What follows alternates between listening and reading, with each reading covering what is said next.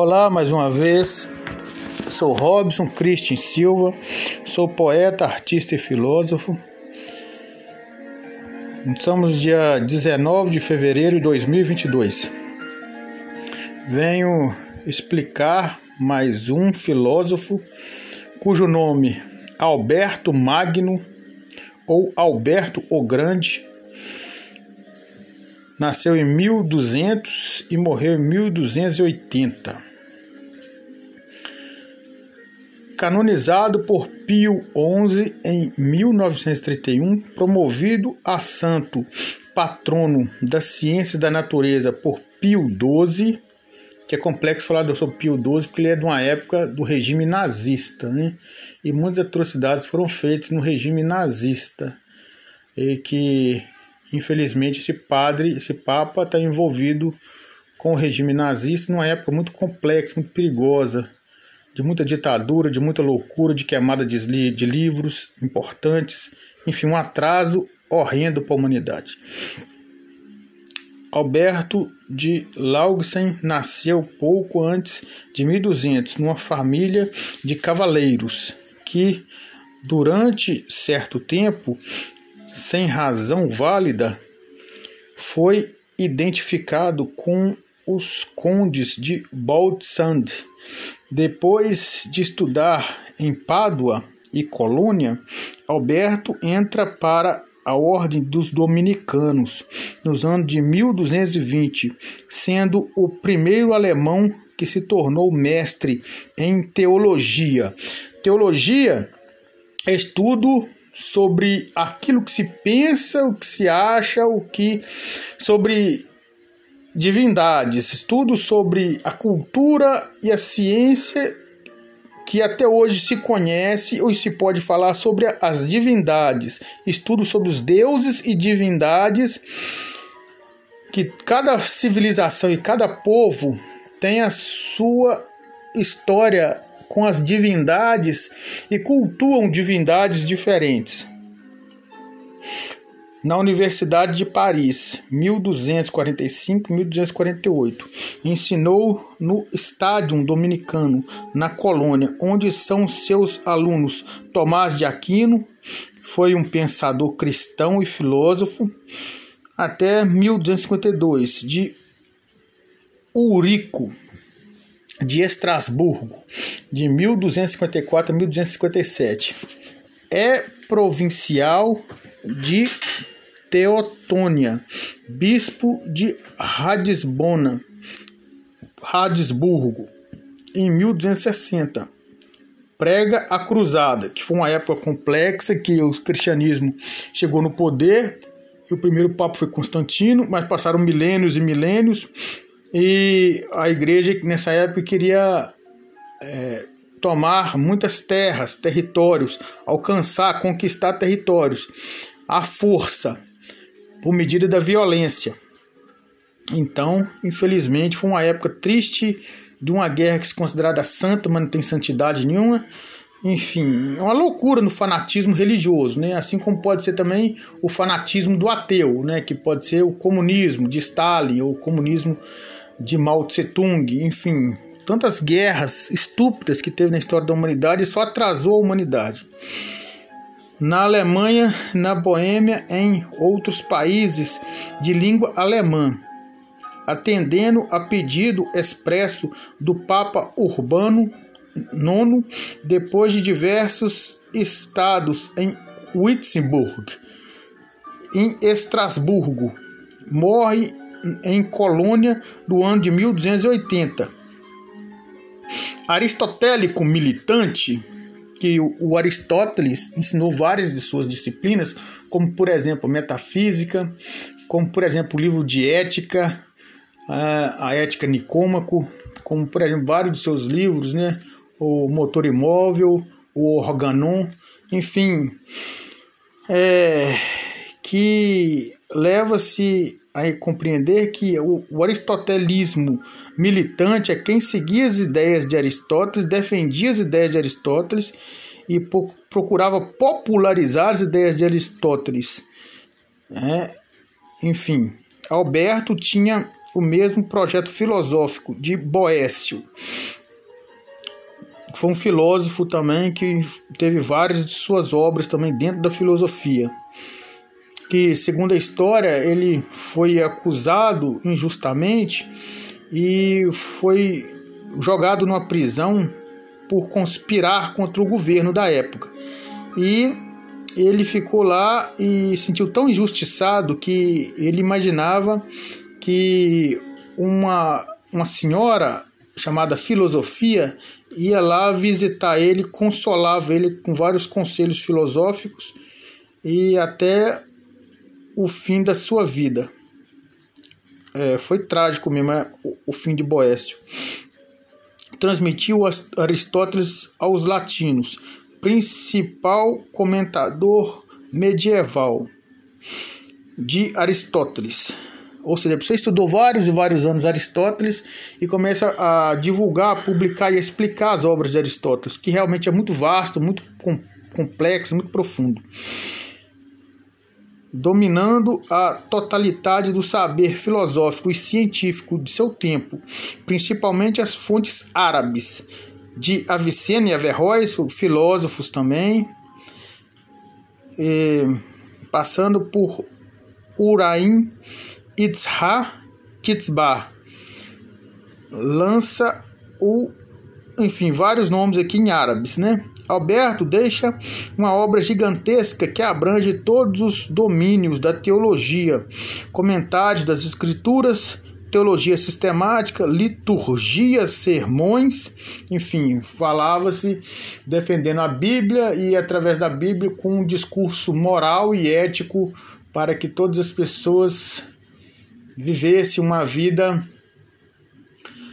em conformidade com o Evangelho, com as boas novas, boas notícias de um cristianismo revolucionário que é, mostraria um mundo de paz, de alegria, de tranquilidade, principalmente de amor ao próximo, principalmente de inteligência emocional. São os sermões no caso que Alberto Magno discursava. Aí da filosofia, né? Lógica, ética. Lógica é que o, o discurso racional de que se convence de que todas as ciências, todas as artes, todos os idiomas, esporte e profissões, mas de um pensamento matemático. A lógica baseia-se na razão e matemática. Na ética, que é a melhor postura e melhor comportamento que se possa a humanidade atingir, que é a excelência, né? porque a perfeição está longe de todas as pessoas.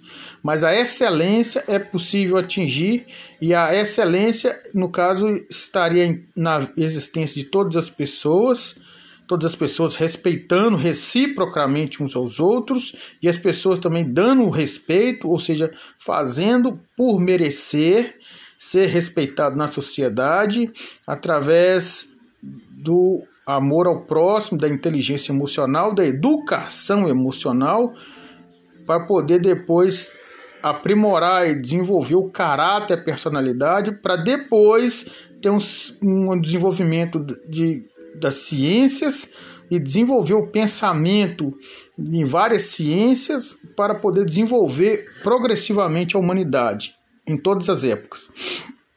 Metafísica, que eu te falei, bom, belo, justo, sublime. Ciências da natureza, ou seja, biologia, né? Ou seja, cientista da natureza, né? Cientista da vida, né? Que é tão complexo falar de vida, porque o que é a vida, né? Poucas pessoas sabem ou entendem o que é isso. É, meteorologia, mineralogia, que é estudo dos minerais, os minerais estão vivos e sempre estarão vivos, sempre vão existir, mas é uma outra forma de existência, mais profundo que o vegetativo. Enfim, é um processo de desenvolvimento mineral, vegetal, os animais como nós conhecemos e os seres humanos, né? Psicologia, estudo da mente humana, antropologia, estudo das culturas de todos os povos, fisiologia, estudo do corpo humano e, e todos os, os, seus órgãos e organelas, biologia, estudo da vida, como é a vida e poderia ser a vida, e a, onde é que é perceptível entender onde é que é a vida, ciências naturais, ciência da natureza, que é a mesma coisa de biologia, e zoologia, estudo dos animais, dos anfíbios, dos répteis, para poder compreender o comportamento desses próprios animais. Né? A voz corrente acrescentou outra alquimia obstétrica, magia, necromancia, estudo de como ah, os mortos ou a vida dos mortos ou como poderia ser a existência dos mortos. É, o Segredo das Mulheres, né? É um livro falando sobre a mulher, ela mais precisa ser amada do que ser compreendida, né? A televisão tá, tá, Aí, é, os segredos dos egípcios, que são as pirâmides do Egito, que hoje em dia sabemos ser os apócrifos.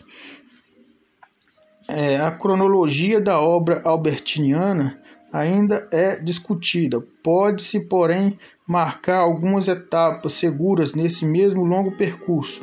Durante seus ensino em Paris, ocorre a redação de Suma de Hortêncios, primeira grande adaptação do aristotelismo grego-árabe ao contexto teológico medieval, o comentário das sentenças, iniciado em Paris e terminado em Colônia. É também Colônia que Alberto compõe seu comentário sobre os nomes divinos e sobre a teologia mística do pseudo Dionísio em uma maioria de seus escritos de filosofia natural, física, comentário. A física, no caso que a gente está falando, é estudo do movimento dos corpos, perceptível e imperceptível, que sempre existiu e sempre vai existir. É tratado sobre a natureza do largar e sobre as causas das propriedades dos elementos, em 1250 a 1252 termina seu primeiro comentário de ética a Nicômaco. Superética, comentário com questões.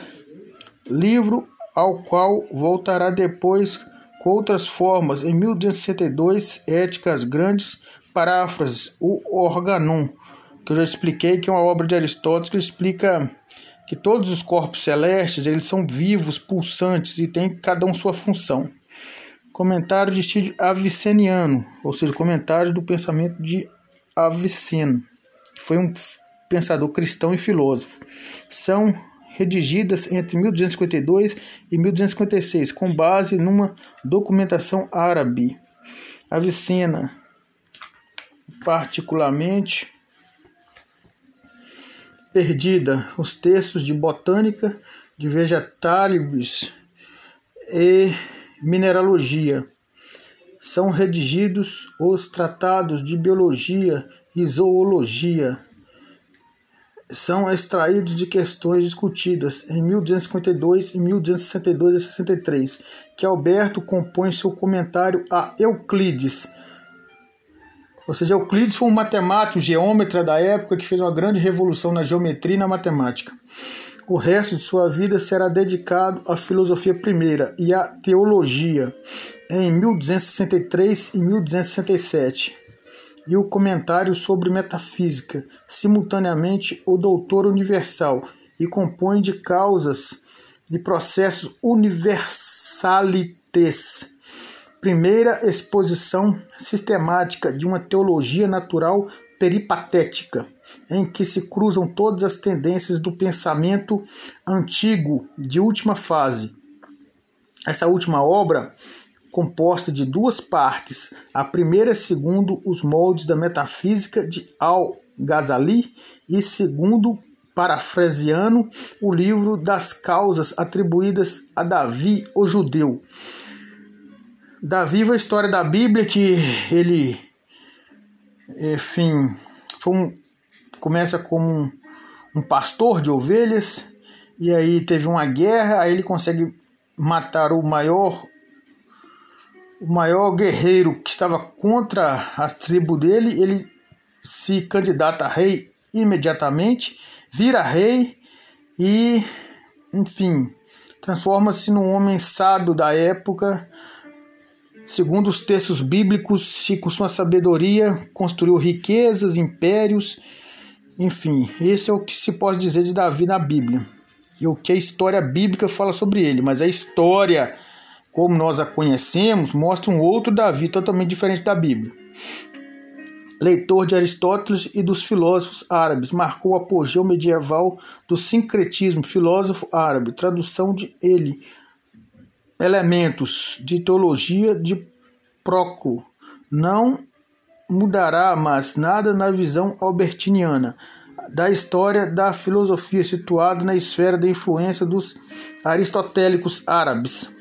Um livro das causas nunca será por ele sem pelos albertistas, aproximando-se do original procliano, e nos anos de 1270 que Alberto concebe sua segunda súmula de teologia, chamada a Súmula de Colônia, ou Súmula da, de Mirabilis Scientia Dei, que ficará inacabada. Durante muito tempo, eclipsada pelos pensamentos de Tomás de Aquino e a filosofia e a teologia de Alberto, hoje volta-se no alvo do interesse que despertaram até o século XVII. Em metafísica, Alberto inaugurou uma via original, ao mesmo tempo influenciado por Aristóteles, Livro das Causas, e por Dionísio, o pseudo a teoria da emanação formal, interpretada no segundo analógico, analogia é a comparação né, de umas ideias com as outras, de uma causalidade da atração, apelido do bem-aventurado, partidário da unidade das formas substanciais, nas, mas sustentado que as formas das coisas estão contidas em estado nascente da matéria Alberto representa o conjunto de processos morfogenéticos, como redigidos pelas esferas celestes e por seus motores. Partidário de animação do céu, admite a causalidade da inteligência cósmica, sabe sobre o mundo. O que quer dizer nessa parte aqui é que nessa época ele descobriu a razão superior, que é da teologia, que se de, que posso dizer sobre os deuses e divindades que inspiram os seres humanos, né? Ou uma inspiração que vem do alto, que nem pode ser nem dos deuses nem das divindades, mas sim uma, uma inspiração que vem do, de, uma, de um pensamento superior. Essa é a razão superior. E tem a razão inferior, que são todas as ciências, todas as artes, todos os idiomas, esporte e profissão. E, e na união das duas, razão inferior com razão superior, é que se pode falar e pensar sobre o progresso da humanidade. Aí vem falando, com exceção da alma humana, que ela inclina-se sem implicações de necessidade. Em lógica, sua teoria dos universais propõe a primeira sistematização de uma distinção entre os três: Estado universal né, e longiquamente herdada de Eustratos de Niceia, que foi um filósofo pensador influente na época. Será oposta ao longo dos séculos 14 e 15 a teoria nominalista de Ockham e de Baridan em odontologia. E odontologia sustenta a teoria aviceniana é, de na essência como tal não é universal como os conceitos empíricos abstratos nem particular como entre singulares e existente, fora da alma. Alberto é também o primeiro promotor de uma verdadeira teoria da analogia do ser, que combina de maneira original analógica física da do Averroes, analogia atribuída coordenação dos diferentes acepções do ser pela categoria de substância e analogia de recepção dionisiana define de cada por sua medida ou capacidade receptiva que situa numa hierarquia em noética. Noética é a força do pensamento. É como dar um exemplo sobre o poder e a força do pensamento. Você passa por uma estrada, por uma ponte, né? E nessa ponte está de carro e passa de carro nessa ponte 20 vezes, 30 vezes, 40 vezes. Então, as próximas vezes que você passar nessa ponte, nas mesmas condições, nas mesmas situações, a ponte não vai quebrar, ou seja, a ponte vai ficar firme por anos e anos e anos enquanto você passar de carro nessa ponte. Isso é só um, um exemplo do poder do pensamento. Né? Combate ao mesmo tempo. É, o Averroes do materialismo de Alexandre, de afrodisia, esforçando-se também para integrar o essencial da teoria greco-árabe, ou seja, da união do, dos árabes com o grego, ou dos gregos com os árabes, porque tanto a Grécia quanto a árabe foram duas superpotências, principalmente cultural e intelectual. Então tem uma ligação muito forte dos árabes com os gregos e os gregos com os árabes, desde a época de Aristóteles até a época do Alexandre Magno. Do intelecto agente, em ética, o defensor resoluto da concepção aristotélica do primado da vida contemplativa e teorética. Considera a contemplação filosófica com ápice o objetivo de uma vida humana. Suas ideias sobre a felicidade intelectual será, aliás, retomada pelos averroístas latinos por Dante comentador rigoroso e Aristóteles, e neoplatônico convicto. Alberto Magno não se influenciou os neo-albertistas do século XV. João de Nova Dromo, Hermeric de Campo, como também desempenhou papel decisivo no nascimento de uma autêntica filosofia alemã que se articulou em torno de uma metafísica do espírito, de seu emanatismo, porque existe o imanar e o emanar. Imanar é de fora para dentro e emanar é de dentro para fora. E tem toda uma cultura que explica isso.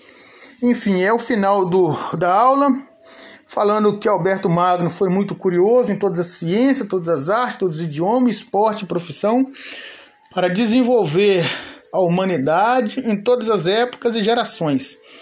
Enfim, foi um homem de muita inteligência, muita cultura e que fez de tudo para esclarecer muitas questões complexas dentro da filosofia e dentro da teologia, e fez uma união entre teologia e filosofia para o desenvolvimento pessoal, intrapessoal, social, econômico e profissional. Bem, para todas as pessoas, iluminação, nirvana, pós-nirvana, todas as sortes, todas as curas, todas as saúdes, todas as felicidades, todas as riquezas, todas as proteções, todas as satisfações com paz em qualquer tipo de circunstância situação, além do nos luz infinito dentro da história da eternidade para manifestar excelentíssimos amores recíprocos. Gratidão, Robson Christian Silva.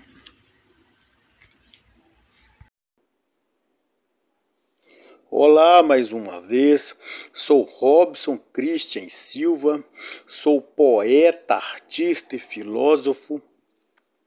Venho aqui falar de mais um grande filósofo, da obra de Dennis Huisman, na qual tem mais de 500 filósofos, para que eu possa falar, comentar e explicar a vida e obra de cada filósofo, com a intenção de desenvolver o espírito humano, com desenvolver a personalidade, o caráter de todas as pessoas em todas as épocas. Enfim, é um trabalho filosófico na qual tenho a esperança de um dia a humanidade em todas as épocas e gerações despertar. Esse despertar vai ser um despertar para o bem maior, e esse bem maior implica em doar respeito constantemente e receber respeito constantemente. É claro que aí vai com certeza levar a humanidade para um nível altíssimo de existência, na qual acredito que a moeda de troca será outra. A questão do voluntaria, voluntariado é importantíssimo. Questão de conservar virtudes, tradições de antepassados também importantíssimos, ou seja, todas as ciências, todas as artes, todos os idiomas, todos os esportes, todas as profissões, eternamente ou eterno quanto dure a família humana. Vamos começar aqui falando de Antístenes.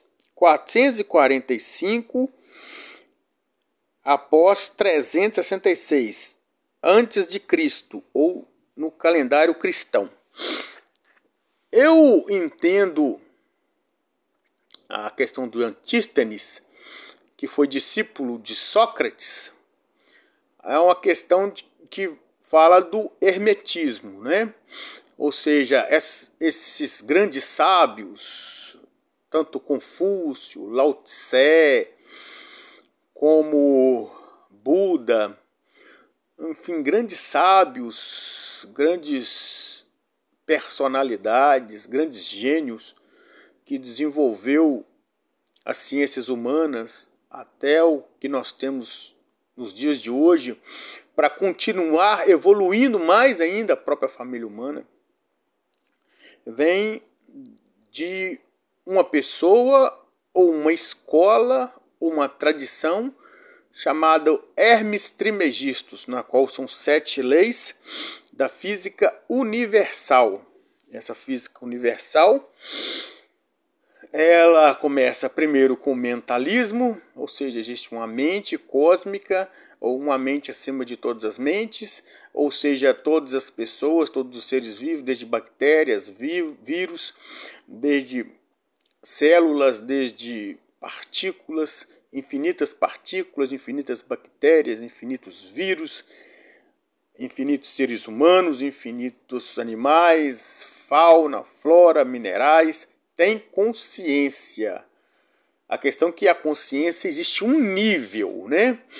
Existem níveis altíssimos de consciência, como de, por exemplo, Sócrates, como de, por exemplo, Platão, como, por exemplo, Parmênides, como por exemplo uh, Antístenes, como por exemplo Protágoras, como por exemplo Pitágoras, é, enfim, grandes gênios na história da humanidade que acrescentou profundamente o espírito do desenvolvimento humano, né? A começar pelo conceito de ciência, entendendo ciência como emoções e razões ao mesmo tempo. Né? Todo homem, todas as mulheres, em todas as épocas e gerações, possui emoções e razões o tempo todo. E a humanidade vai continuar evoluindo, evoluindo, a passar por uma próxima geração ou se extinguir a nossa espécie, que é a espécie humana, vai surgir uma outra espécie de animal mais evoluído do que os próprios seres humanos. Enfim, aí vem a questão do mentalismo, que é uma mente cósmica, que ela é eterna e ela, no caso, está numa ela é imperceptível porque está num nível altíssimo e ela é autossustentável e ela é, existe e sempre vai existir eternamente. Então, é, então a consciência são níveis de consciência, desde o baixíssimo ao, ao altíssimo. Né? E a humanidade vem oscilando desde 20 mil anos atrás, 50 mil anos atrás. A humanidade vem oscilando entre altos níveis de consciência e baixos níveis de consciência até os dias de hoje. Hoje, o nosso dia é um capitalismo, no Brasil, democracia, capitalismo, utilitarismo, tecnologia. essa tecnologia pode fazer bom ou mau uso dessa tecnologia, e essa tecnologia ela faz parte de um processo evolutivo da humanidade, entendendo por humanidade, emoção e razão ao mesmo tempo. A segunda lei, dentro do hermetismo, é a lei é, bem, é a lei da correspondência. O que está em cima é semelhante ao que está embaixo, o que está embaixo é semelhante ao que está em cima, o que está dentro é semelhante ao que está fora.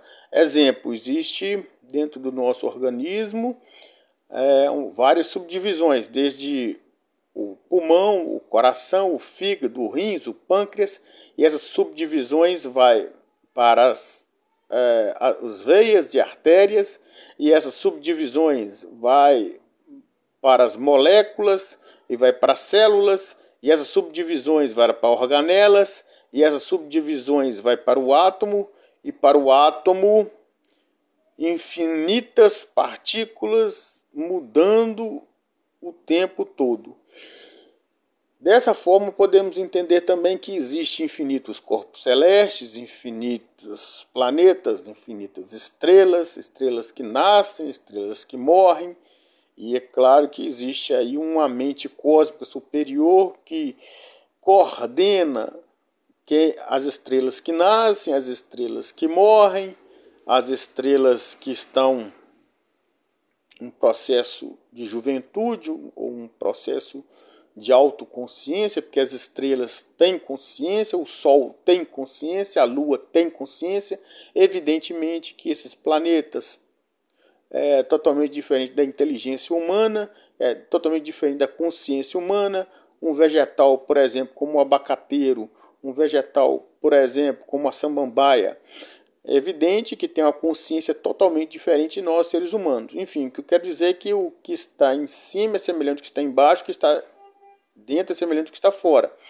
E isso quer dizer que infinitos planetas, infinitas galáxias, infinitos multiversos, infinitas dimensões existe dentro de nós e fora de nós.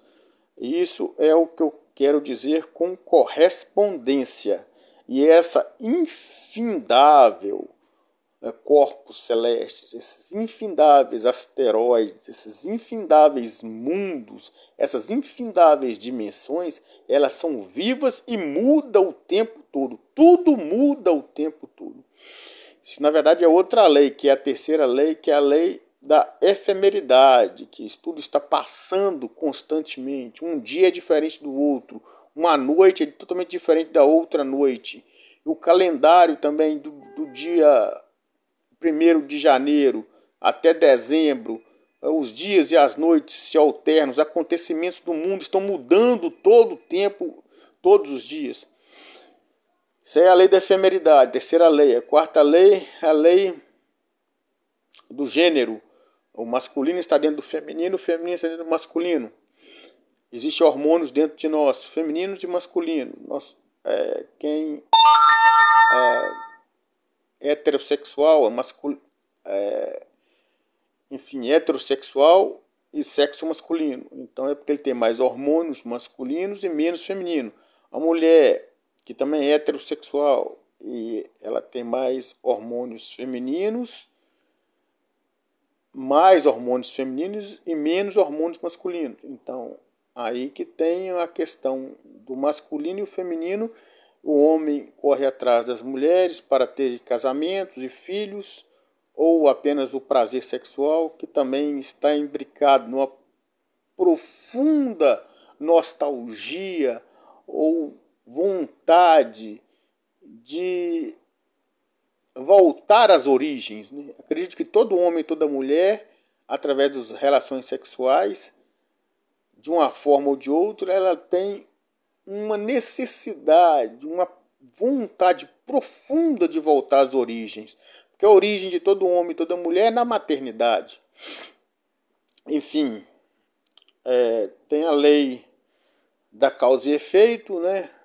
Toda causa produz efeito, né? seja esse efeito positivo, seja esse efeito negativo, seja esse efeito lucratividade, seja esse efeito prejuízos, enfim, por isso que devemos escolher com sabedoria e com responsabilidade o que devemos e podemos fazer e aquilo que não devemos fazer e as consequências e os prejuízos daquilo que nós não podemos fazer e as consequências e os benefícios daquilo que podemos fazer e saber que no futuro colheremos frutos e pomares extraordinários e prazerosos, evidente.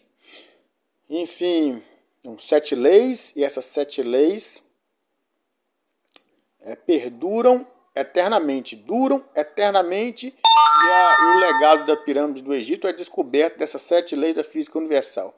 E estou falando isso desses filósofos da Physis, é, seria antes de Sócrates e depois de Sócrates, né? Porque acredito que eles tiveram uma forte influência, principalmente Platão, né? quer dizer, para para pensar, o mundo das ideias, de onde surgiu o mundo das ideias? O mundo das ideias surgiu porque existe uma mente, né? De onde vêm as ideias? de uma mente. E que mente superior é essa, superior a todas as mentes? A mente cósmica. Então a mente cósmica só pode ter projetos, ideias, conceitos altíssimos, elevadíssimos, né? a tal ponto de que a nossa civilização, como nós estamos hoje, não é possível perceber. Existem civilizações ou dimensões além da compreensão humana, porque os seres humanos ainda não atingiram um nível de consciência altíssimo para entender mundos, dimensões, civilizações avançadíssimas no espaço sideral, né? e até mesmo partículas, infindáveis partículas que estão dentro do nosso corpo e que têm um projeto e uma finalidade muito maior do que a nossa própria imaginação consegue imaginar. Então, aí vamos começar falando sobre Antístenes, que foi discípulo de Sócrates e que criou a doutrina dos cínicos, não entendendo o cínico como hipocrisia ou falsidade. O cinismo ou a doutrina do cinismo é desprezar os, os bens materiais, desprezar as convenções sociais, desprezar as, as conivências, desprezar aquilo que se acha de comum na sociedade para uma espécie de imersão, de voltar para dentro de si e voltando para dentro de si, você já está satisfeito com todas as coisas. Né? A natureza dá conta de tudo que existe. Né? Um, qualquer árvore, qualquer plantação, seja qualquer árvores frutíferas, seja qualquer tipo de pomares, de frutas, verduras, legumes, vegetais, eles não esforçam para crescer. Não existe academia para vegetais para minerais. Eles evoluem por pela própria natureza. A própria natureza tem uma função para todo homem e toda mulher nesse planeta. Tanto é que todo homem e toda mulher nesse planeta tem nomes diferentes. E sendo mais profundo que isso, todo homem e toda mulher em todas as, as épocas são diferentes assim como todas as estrelas são diferentes umas das outras. Ou seja, todo ser vivo é diferente, é único, individual, particular e coletivo ao mesmo tempo. E todo ser vivo tem a condição de atingir a grandeza nesse planeta.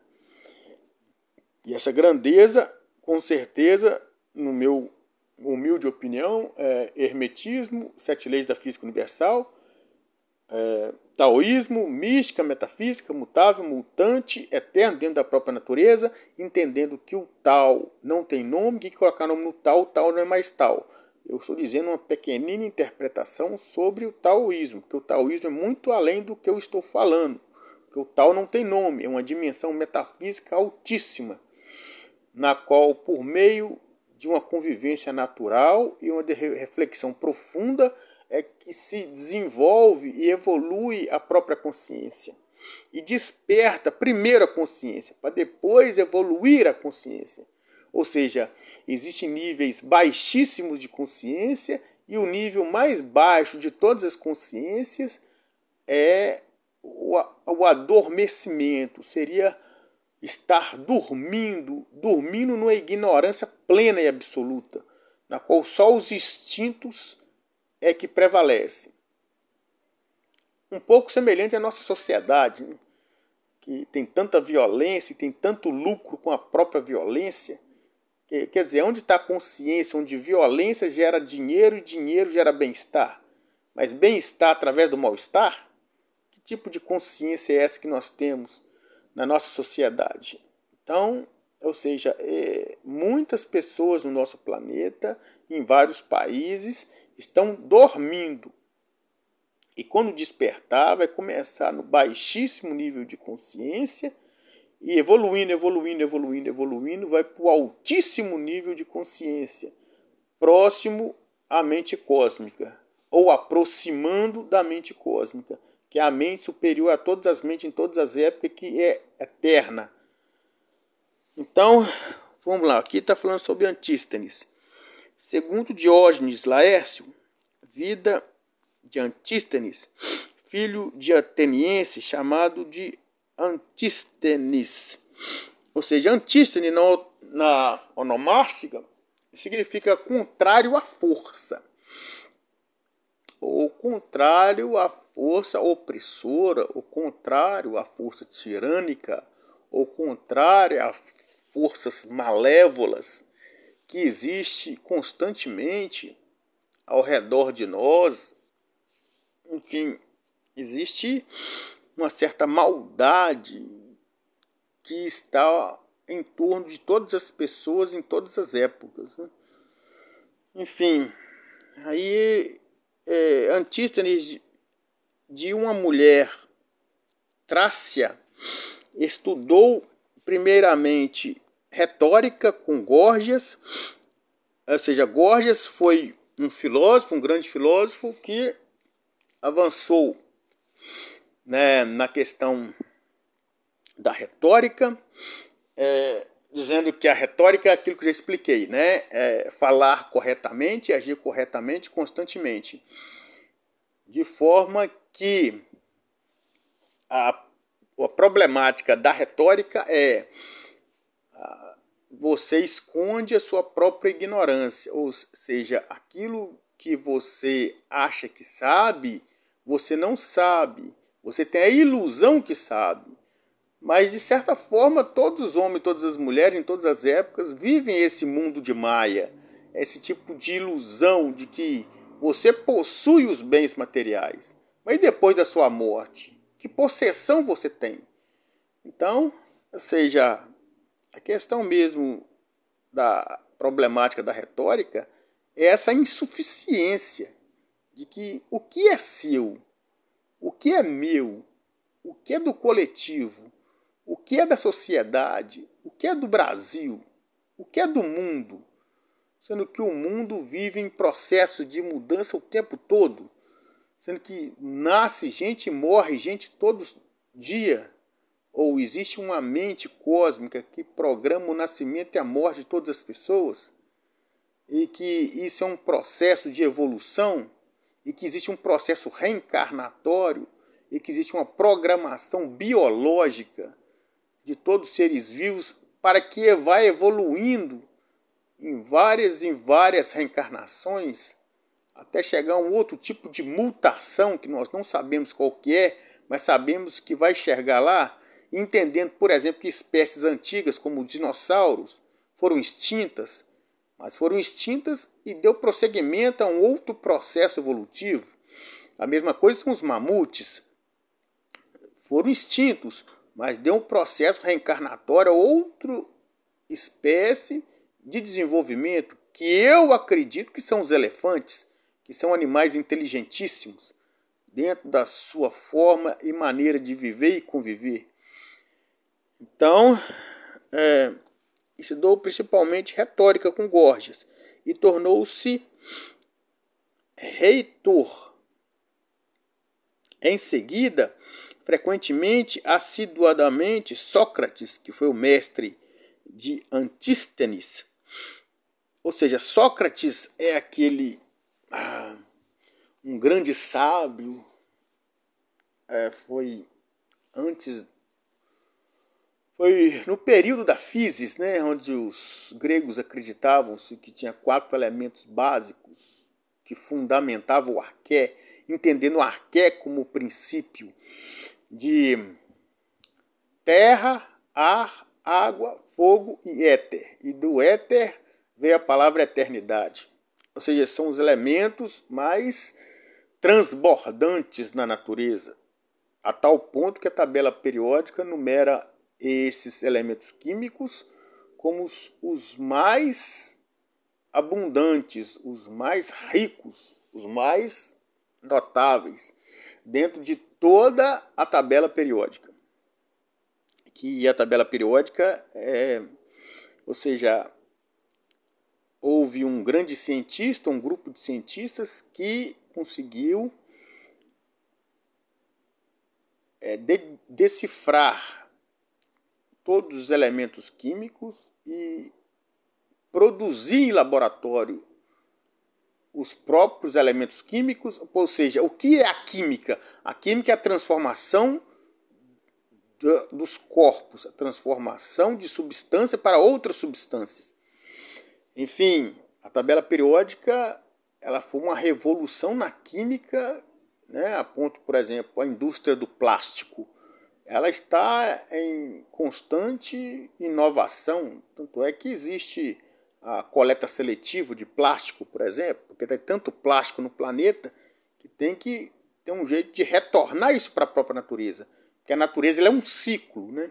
De que ah, nasce, cresce, reproduz, ou nasce, cresce e morre e retorna à Terra. Depois reencarna, nasce, cresce, reproduz, morre e volta para a Terra e depois reencarna, ou seja, é um ciclo constante.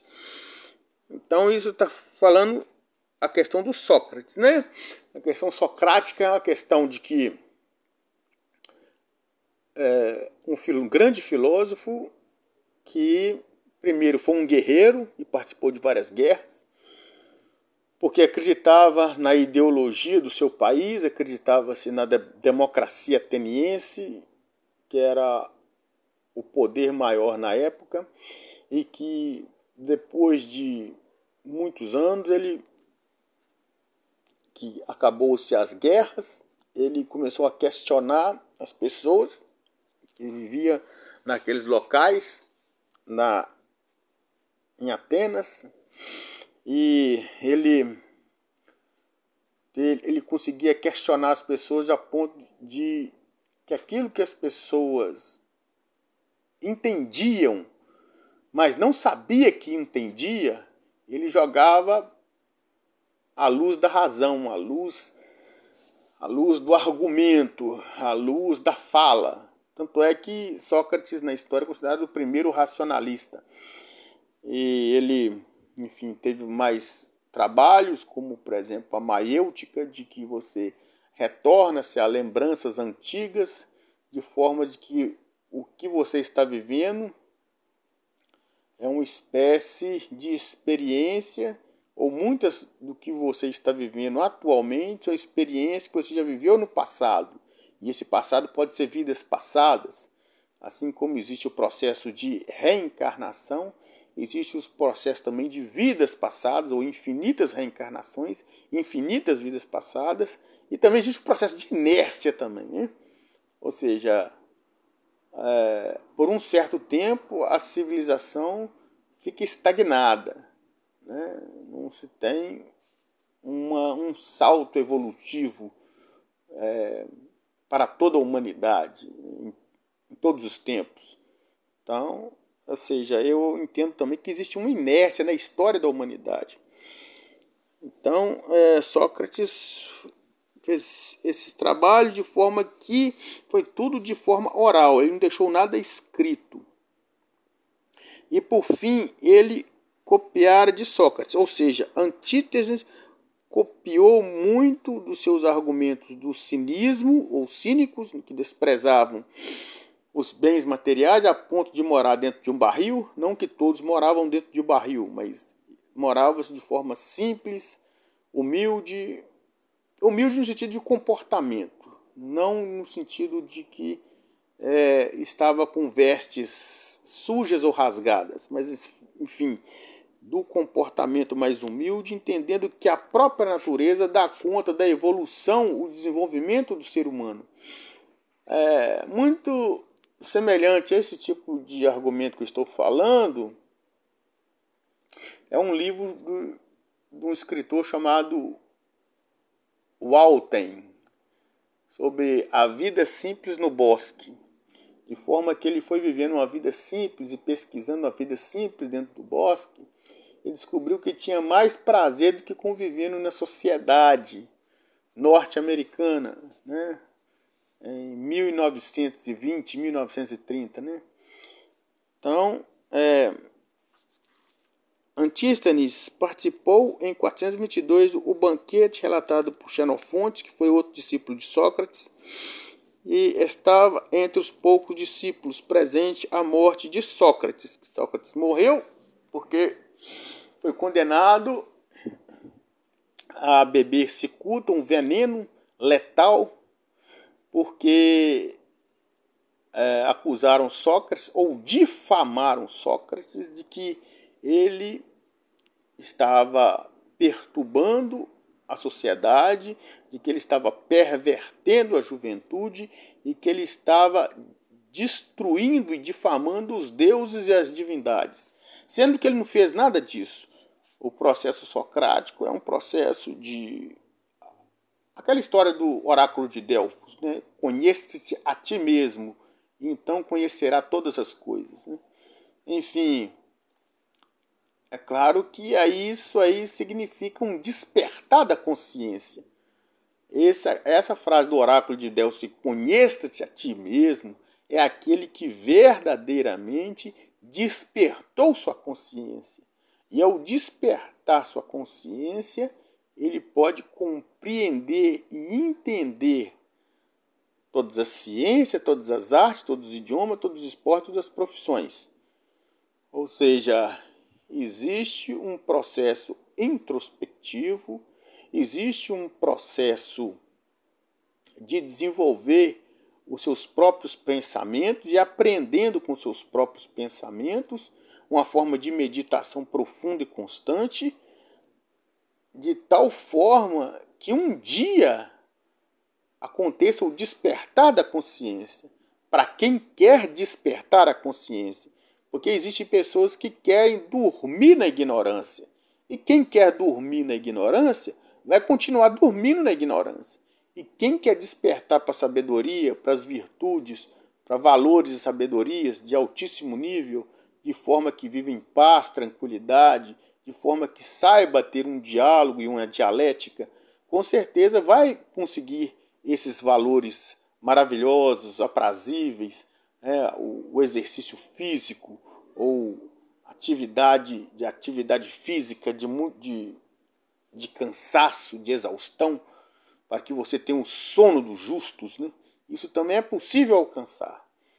Então a questão é quem quer despertar para a consciência e quem quer dormir no sono da ignorância eternamente. Né?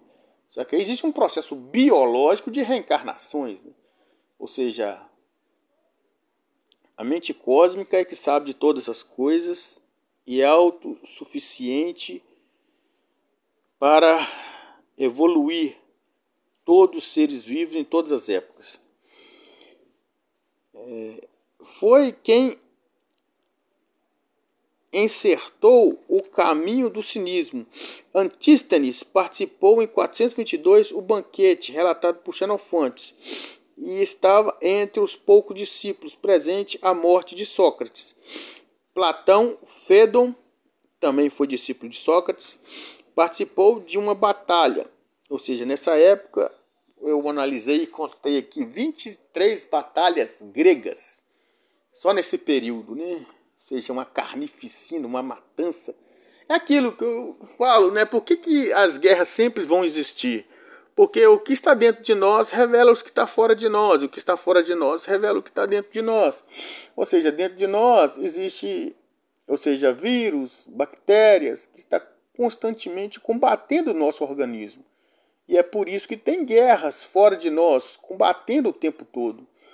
Ou seja, o segredo então da vida é a paz.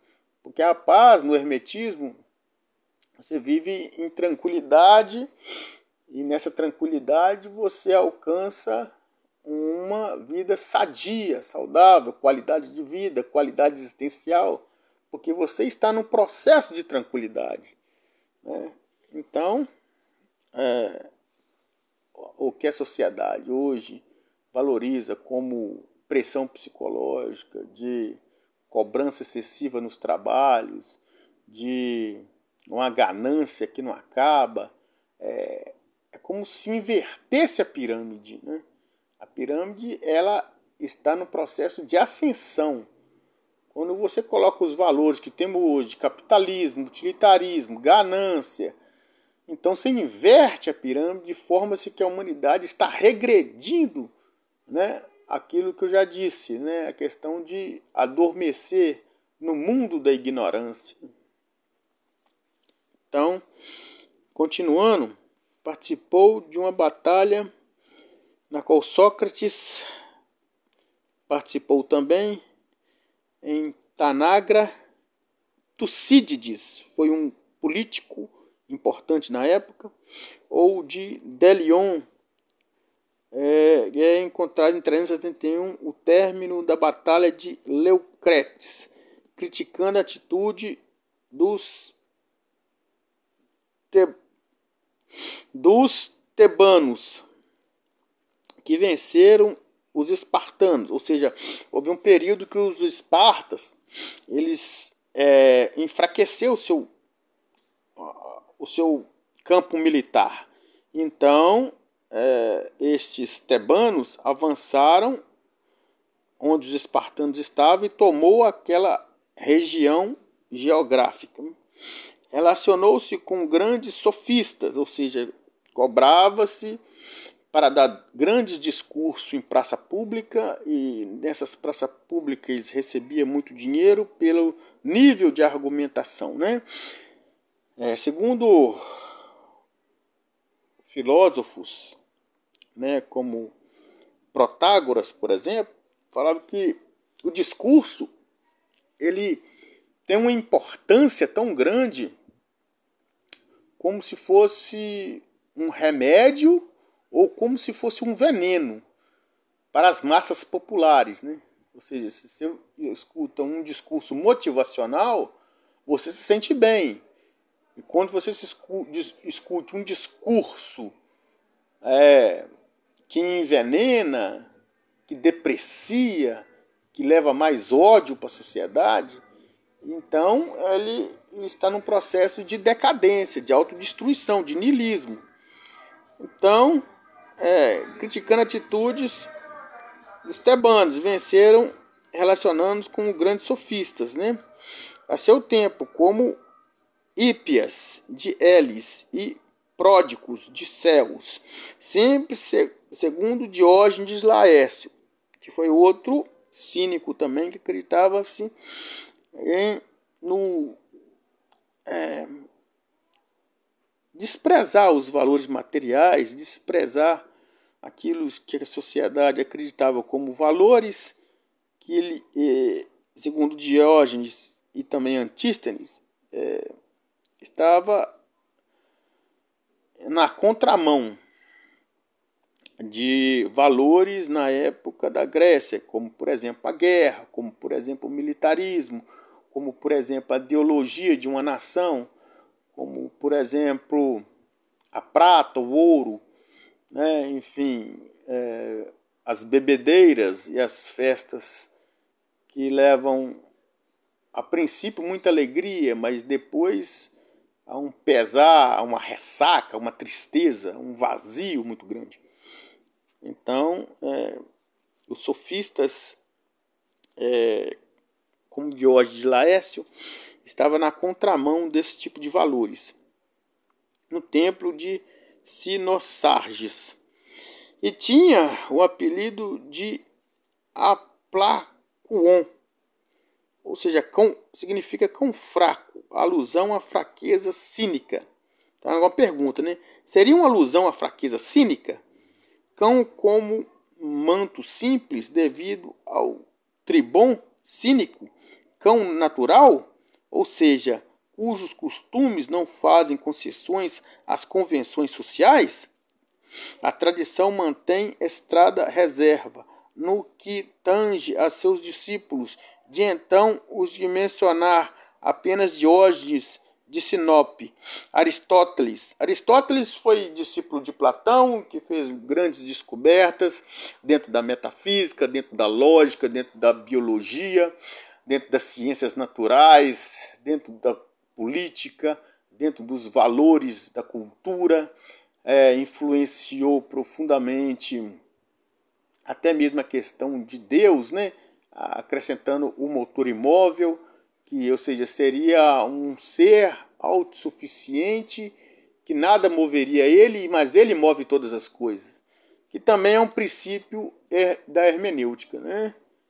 De que tudo está fluindo e passando o tempo todo.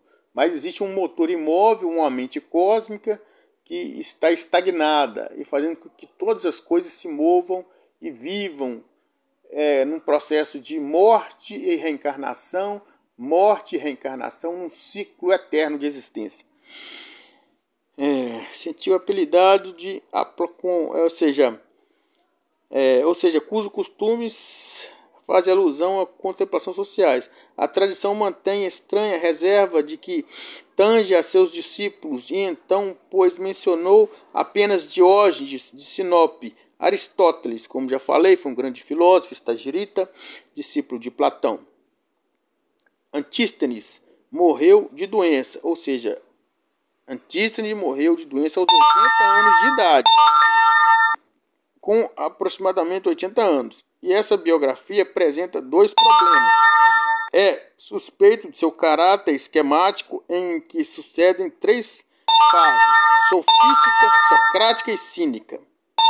Ou seja, uma fase na qual ele dedicou e acreditou em dar aulas ou explicar, argumentar sobre todas as ciências, sobre todas as artes, sobre todos os idiomas, sobre todos os esportes, todas, todas as profissões, de forma que fosse convincente a todos os ouvintes. A questão socrática de que é necessário uma busca interior para você entender a sua própria ignorância e entendendo a sua própria ignorância, você parte para um processo de evolução, de descoberta, de amadurecimento.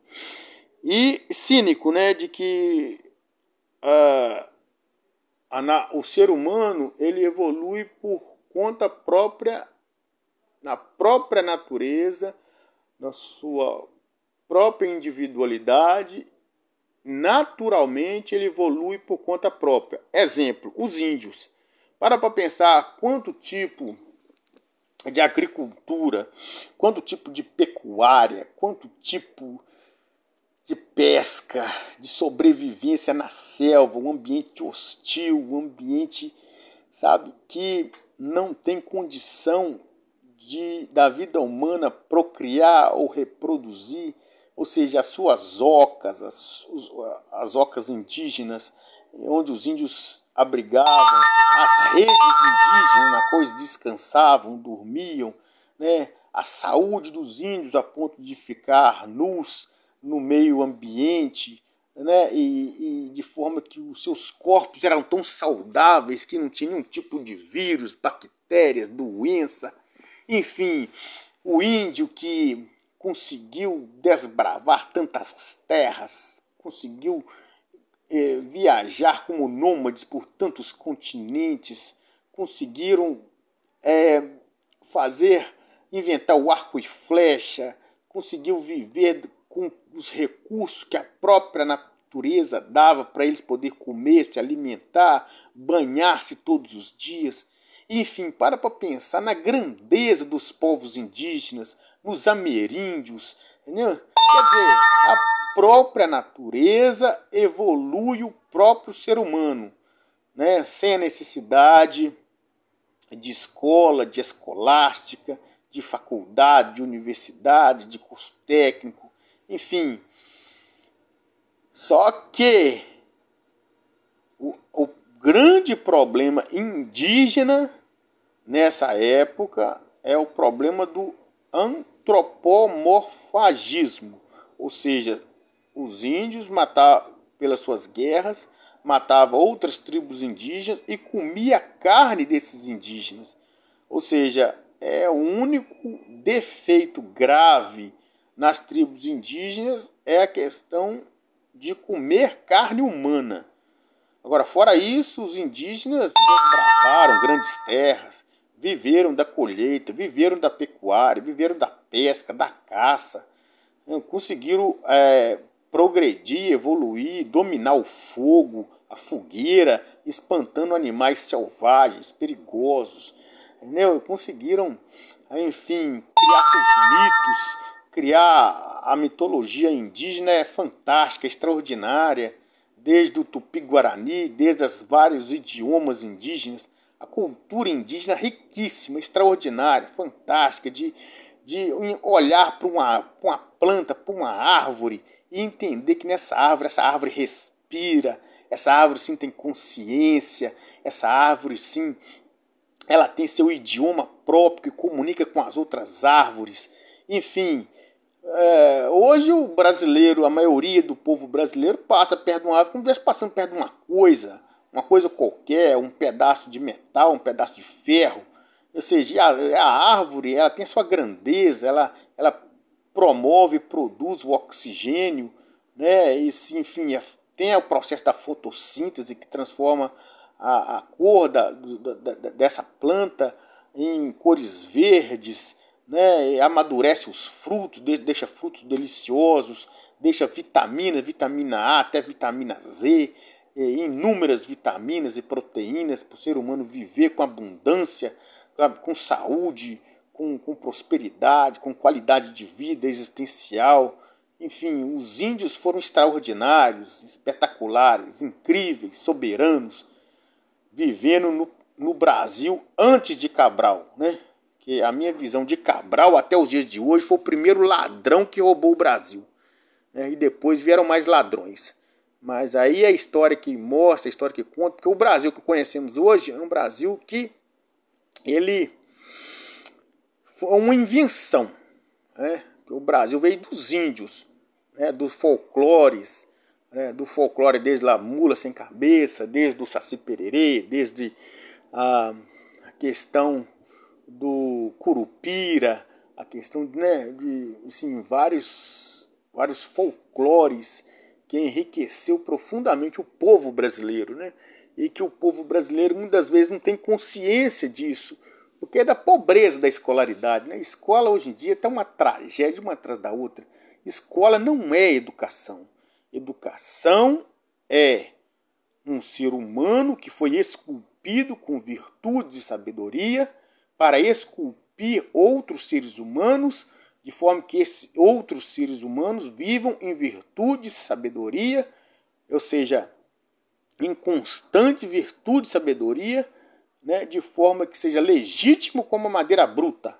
A madeira bruta não é plástico, a madeira bruta não é carvão, a madeira bruta não é lâmpada, A madeira bruta é o que ela é e sempre será.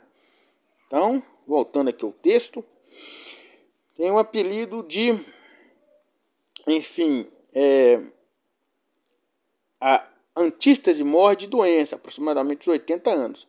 Essa biografia apresenta dois problemas. É o suspeito de seu caráter esquemático, em que sucedeu o sofista, socrático e cínico. Permite o estoicismo por meio de Zenão, que foi outro grande filósofo, de Sítio, discípulo de Crates e de Tebas, o cínico. Eu já expliquei o que é o cinismo, que é diferente do que a população brasileira pensa. O povo pensa que cinismo é hipocrisia, é falsidade. E justamente o cínico é justamente ao contrário disso.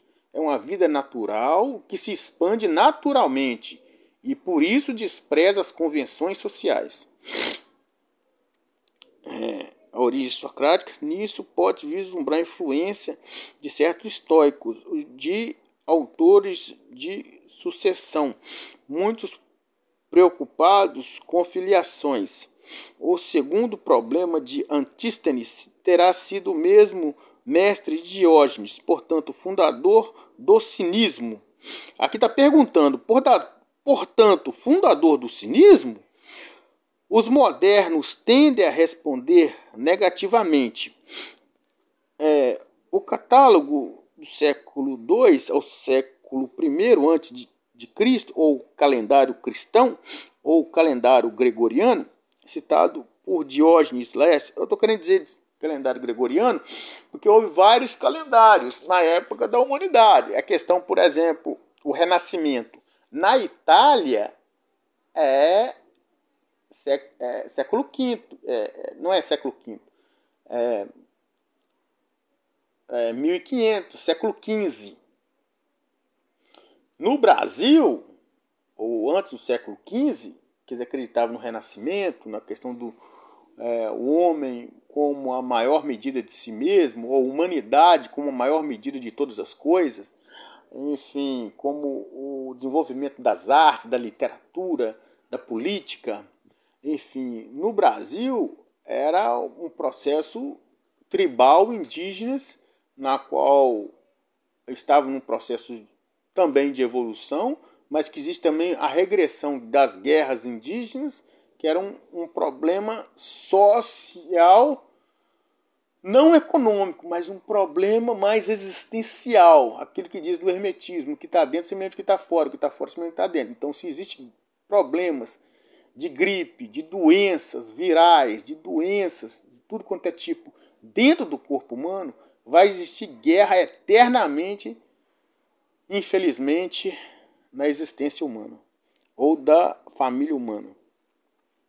O catálogo divide as obras de Antístenes com muito 60 títulos, cuja exposição segundo é, seguintes, né, étnico, político, dialético e ontológico. Ontologia estuda o ser enquanto ser. Quando está feliz está de um jeito, alegre de outro, pensativo de outro, é, nervoso de outro, alegre de outro.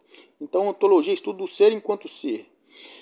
Homéricas duvidosos de éticos políticos, uma ética que possa prevalecer em toda a história da política, em todas as gerações. A autenticidade do último tempo, problemática, faz o levantamento detalhado dos textos de Antístenes, que ele examina o título por título, já na antiguidade. Aliás, a a autenticidade das obras dos filósofos foi contestadas na época moderna, foi questionada a paternidade de Antístenes, os dois discursos retóricos, ou seja, obras sobre Ciro, que foi um imperador na época, e sobre a Odisseia. A Odisseia é de Homero, que ele fala de Ulisses, que foi um grande navegador, desbravador dos mares, dos oceanos, e que os mitos gregos, né, Poseidon, Hades, Afrodite, Zeus, né, Mercúrio, enfim, é, está envolvido nessa jornada, na qual o seu objetivo é chegar até uma terra, na qual essa terra ela era cheia de riquezas, tanto materiais quanto riquezas naturais. Então, é, a Odisseia narra a trajetória de Ulisses até Ítaca, que é uma cidade riquíssima em bens materiais e bens naturais. É, são puros modelos de linguagens ática e graças ao Diógenes de Laércio sabemos que os diálogos especial da verdade apresentam formas retóricas. Arriano em fala do da escrita de Antístenes e Juliano. Antístenes, como já falei, é considerado o pai, era o pai, o fundador do cinismo. É, Antístenes dedicava seus textos e personagens históricos Ciro, Alcebiades,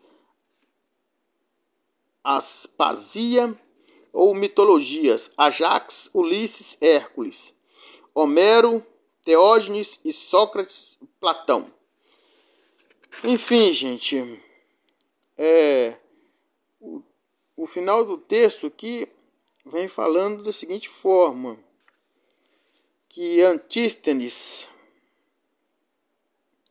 a moral antisteniana, insiste na vontade da força da alma e da energia interior e da liberdade, preconiza independência em relação às coisas e a opinião. O sábio deve ser capaz de exercer domínio total sobre si mesmo.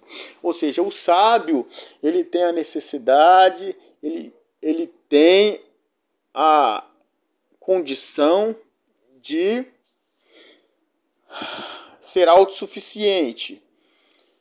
Autossuficiente no sentido, em todos os sentidos, desde a culinária, como por exemplo saber fazer sua própria comida, desde é, condi condição de arrumar um emprego digno, desde criar obras literárias, e essas obras literárias ser importantes para a sociedade em todas as épocas, gerações, ao mesmo tempo ele é também um artista, um pintor, um escultor, ao mesmo tempo também ele está envolvido com tecnologias, com altíssimas tecnologias, como por exemplo computador quântico, como por exemplo inteligência artificial, como por exemplo robótica, né? e de forma que entender também que a robótica um dia vai sustentar a economia, enfim, de autossustentar, de viver uma vida também ao mesmo tempo de tranquilidade, de uma paz, e essa paz traz uma satisfação e uma gratidão profunda em em todas as experiências que ele viveu. Portanto, termino aqui. Iluminações, nirvana, pós-nirvana, todas as sorte, todas as curas, todas as saúde, todas as felicidades, todas as riquezas, todas as proteções, satisfação em qualquer tipo de circunstância situação. Além do nos luz infinito para todas as pessoas, para proliferar o bem maior. Gratidão a todas as pessoas, em todas as épocas, em todas as gerações, com muita humildade e gratidão, perdão e gratidão com o Ponopono. Robson Christian Silva